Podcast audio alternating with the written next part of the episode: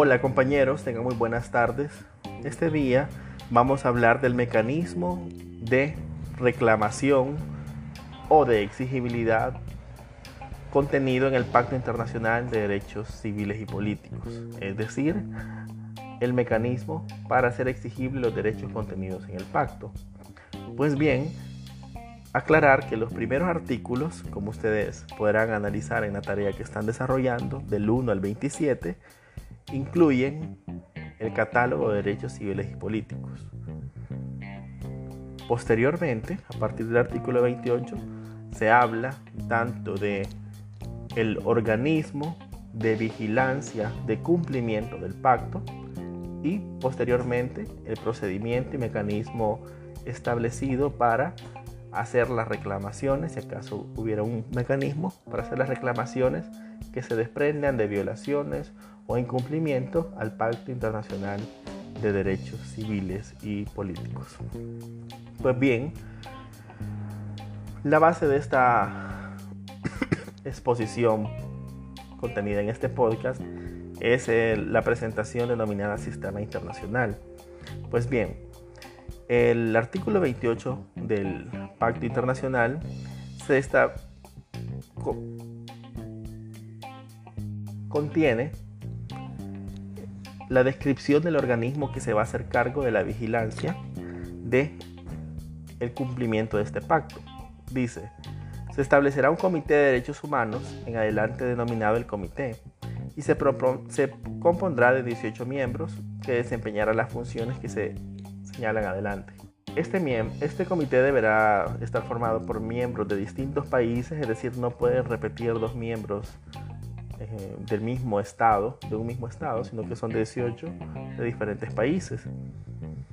Y se tendrá en cuenta para su elección la distribución geográfica equitativa, teniendo en cuenta el aspecto cultural, el aspecto religioso, así como las distintas formas de pensar del grupo de países que son parte del pacto. El artículo 32, por su parte, dice que estos miembros del comité serán elegidos por cuatro años y podrán ser reelegidos si presentan su candidatura, es decir, pueden ser reelegidos una ocasión. El artículo 36 del Pacto Internacional señala que el secretario general de las Naciones Unidas proporciona el personal y los servicios necesarios para el desempeño eficaz de las funciones del comité en virtud del presente pacto. Ojo, artículo 36. El secretario general proporcionará el personal y los servicios necesarios. Y solo aquí quiero traer a colación el asunto de, la necesidad de un presupuesto para hacer válidos los derechos individuales. Ojo, lo que siempre decimos, que los derechos sociales son caros y los individuales baratos. Pues no, aquí incluso en este artículo 36 se nota cómo es necesario mm, dotar de recursos a las instituciones que garantizan derechos individuales para que esto funcione, así que tampoco es gratuito. Bueno, aparte de este comentario, decir que el artículo 40 en adelante, sí iniciamos ahora con lo que es el, el mecanismo de reclamación. Ojo con el artículo 40, 41, 42, que es el grupo de artículos que contiene sobre todo el mecanismo. Pues bien, el artículo 40 dice que los Estados partes en el presente pacto se comprometen a presentar informes sobre las disposiciones que hayan adoptado y que den efecto a los derechos reconocidos en el pacto y sobre el progreso que hayan realizado en cuanto al goce de estos derechos. Perdón que estoy leyendo la, la diapositiva. El plazo para presentar el primer informe es a partir de un año desde que entre en vigor el pacto en ese país y en lo sucesivo presentará informes una vez cada vez que el comité lo, solicite o lo pida. Pues bien, debo ser muy claro que el Pacto Internacional de Derechos Civiles y Políticos tiene un mecanismo débil en el sistema internacional. Pues este es el mecanismo. Quedarán un poco perdidos, pero ahorita lo explico. Pues bien, la forma, el mecanismo de reclamación, el mecanismo para darnos cuenta que hay violaciones a los derechos humanos en el sistema internacional es a partir de los informes. Es decir, el, el, comité pide el informe referente, digamos, a la tortura referente a las desapariciones forzadas, a los derechos de los migrantes, a la libertad de expresión, pide esos informes al Estado y el Estado hace el informe y a partir de ahí se hacen ciertas investigaciones. Muchos de estos informes, además de la versión estatal, también son aparejados por algo que se denomina informes sombra. ¿Qué son los informes sombra? Bueno, estos son aquellos dictámenes o resúmenes e investigaciones hechas, por ejemplo, por ONGs independientes o por investigadores o defensores de derechos humanos independientes que sobre el tema en específico levantan cierta investigación, ciertos eh, reportajes, eh, ciertos procedimientos incluso. Y este tipo de recursos es enviado también al comité como para contrastar la información. Es decir, tampoco es que el comité solo se queda con la versión del Estado. Estos informes sombra también pueden ser acompañados de los resúmenes o de las comunicaciones que el comité pueda solicitar a los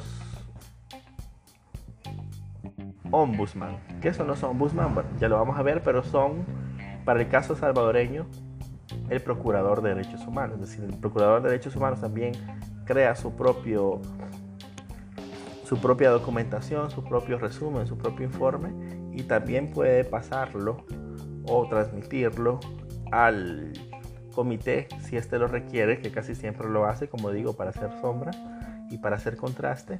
Y a partir de ambas comunicaciones, tanto los informes sombras, los del procurador, como el oficial del Estado, y además con investigaciones propias del comité, se llega a ciertas conclusiones en los solicitados, por ejemplo, en desapariciones forzadas, hemos visto como el Estado nos dice, no, aquí no pasa nada, pero por ejemplo ya en 2016 hubo una investigación del Faro en la que en la finca San Blas hay una desaparición forzada y una posible ejecución de miembros del ejército a unos muchachos de una comunidad marginal. Bueno, viene, se pide informe a, a la gente de defensores de derechos humanos, quienes en base al asunto este de la investigación periodística, así como los documentos emitidos por, el Procurador de Derechos Humanos, hacen ese informe sombra para que el mismo comité realice la comparación.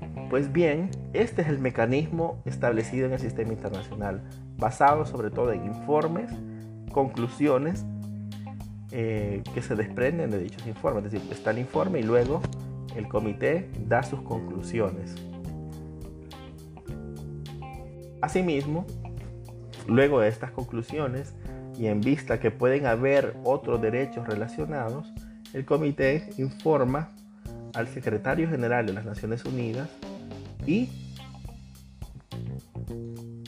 luego de socializado con el mismo comité podrá transmitir eh, ciertas competencias, ciertos hallazgos surgidos a partir de la investigación a otros organismos eh, como lo UNICEF, como ACNUR, eh, como la CEDA, que ya vamos a ver cuáles son las, las abreviaturas. Así que a partir de esta, de esta examen surgen otras posibilidades, otras sospechas, otro tipo de denuncias que se reparten para investigar por, para otros organismos. El Comité de Derechos Humanos por sí es un organismo, ojo. El pacto tiene su propio organismo de vigilancia, que en este caso es el Comité de Derechos Humanos, que vigila el Pacto Internacional de Derechos Civiles y Políticos. El artículo 41 habla de la posibilidad de que un Estado pueda denunciar a otro mm, ante el comité Simplemente se pone el requisito que el Estado denunciante también haya aceptado, uno, la competencia del comité para recibir informes y dos, tenga apertura para que también otros estados puedan denunciarlo. Esta forma de denuncia no es tan común porque casi ningún estado le gusta estar eh, mal posicionado o mal relacionado con su vecino. Así que si bien el pacto lo deja abierto, porque en realidad no habría ningún problema con que un estado le dijera al otro, mire, usted está incumpliendo, eh, aunque en el caso de Venezuela, por la situación de los migrantes, ha habido algunas comunicaciones, pero sí ha habido oportunidad de comunicaciones, pero por ejemplo, por ahí un par de países, creo que Colombia, no ha aceptado la competencia del comité y por ende, como él tampoco puede ser denunciado, eh, no puede poner ese tipo de, de, comunicaciones o de denuncias contra Venezuela. Pero se da en varios casos, se, puede dar, pero generalmente es, es complicado debido a, a, la crisis o a la tensión que generaría entre, entre estados. Así que el mecanismo principal en el Pacto Internacional de Derechos Civiles y Políticos es el que se refiere a los informes y a las conclusiones y examen que llega el organismo vigilante, que en este caso es el comité. El artículo 42 señala el, procedimiento a seguir en el caso de denuncia Estado. Estado. Por último, el 43 señala una obligación del comité para presentar a la Asamblea General por medio del Consejo Económico y Social un informe anual de sus actividades.